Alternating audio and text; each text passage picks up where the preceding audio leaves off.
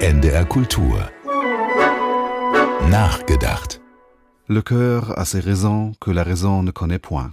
Am Ende läuft wohl sowieso alles auf diese Weisheit von Blaise Pascal hinaus, die sich in ihrer tänzelnden Wortverspieltheit nur kümmerlich ins Deutsche übertragen lässt. Etwa so: Das Herz hat seine Gründe, die der Kopf schlicht nicht begreift.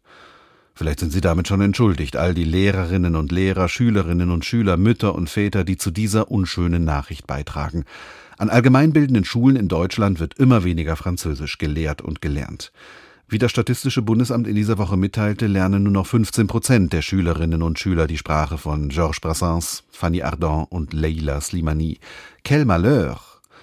Französisch ist, jedenfalls in den Bundesländern, die nicht an Frankreich grenzen, kein Pflichtfach. Es wird gewählt oder eben nicht. Und wenn nicht, dann ja vielleicht tatsächlich aus Gründen, die dem Kopf unverständlich sind und im Herzen wurzeln. Wahrscheinlicher ist das genaue Gegenteil. Mit Verweis auf angebliche Erkenntnisse des Kopfes werden die Begierden des Herzens unterdrückt. Da wird dann gesagt, Französisch, papalapap, wofür brauche ich das denn? Es gibt doch weltweit nur 80 Millionen Muttersprachler, aber zweieinhalb Milliarden Handynutzer.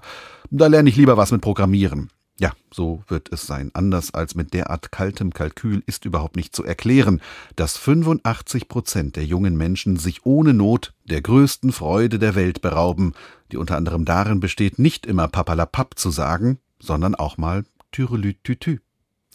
Weil dies keine Sonntagsrede ist, fehlt hier der Hinweis auf die Bedeutung des gegenseitigen Spracherwerbs für gute Nachbarschaft. Natürlich wäre es hübsch gewesen, wenn das Statistische Bundesamt zum 60. Jahrestag des deutsch-französischen Freundschaftsvertrags am 22. Januar andere Zahlen hätte vorlegen können, aber das eine hat mit dem anderen nicht sehr viel zu tun. Man muss nicht Lieder von Gainsbourg, Brel oder den Teträt trällern können, um ein glaubwürdiger Streiter für immerwährenden Frieden und ewige Freundschaft mit unserem Nachbarn zu sein. Es ist nur ganz individuell schade, wenn man sich diesen einfachen Weg zum Grand Plaisir verbaut. Wer berät eigentlich die jungen Menschen vor ihren dramatischen Fehlentscheidungen? Sagt ihnen irgendjemand, dass Französisch nicht nur schön klingt, sondern auch viel leichter zu lernen ist, als es alle üblen Gerüchte behaupten? Dass es nur ein bisschen Verliebtheit braucht, die ganz schnell entsteht nach ein paar Tagen Aufenthalt in einer Gastfamilie. Den zu organisieren sich hoffentlich jede Schule in Deutschland zur Ehrensache macht.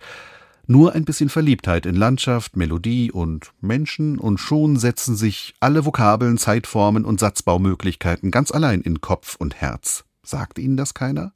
Und sagt Ihnen auch keiner, dass Französischunterricht die offizielle Lizenz zum Vulgären bedeutet? Gäbe es vulgär Mathe, vulgär Geschichte und vulgär Sport, die Schülerinnen und Schüler wären mit Begeisterung dabei. Gibt es aber nicht. Hingegen gibt es, wählbar für jeden und jede, vulgär Latein. Darum handelt es sich beim Französischen nämlich sprachgeschichtlich gesehen.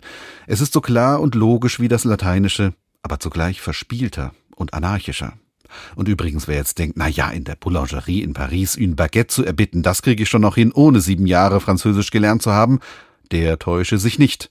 Seit der Erfindung des Glutens ist unbedingt damit zu rechnen, dass einem das Verkaufspersonal Avoine, Millet, Epotre und vielfältigste andere Getreidevokabeln an den Kopf wirft. Außerdem, wer spricht denn hier von sieben Jahren Französisch? Wir alle haben ein Recht auf lebenslanges Glück, auf die Glücksverkettung von Herz und Kopf. Le cœur a ses raisons, que la raison comprend très bien. NDR Kultur